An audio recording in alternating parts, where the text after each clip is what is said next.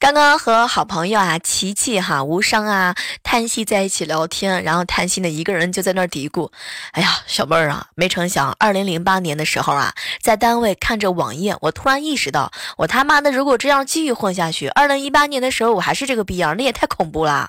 结果小妹儿，你知道吗？现如今已经二零一八年了，并没有什么大不了的。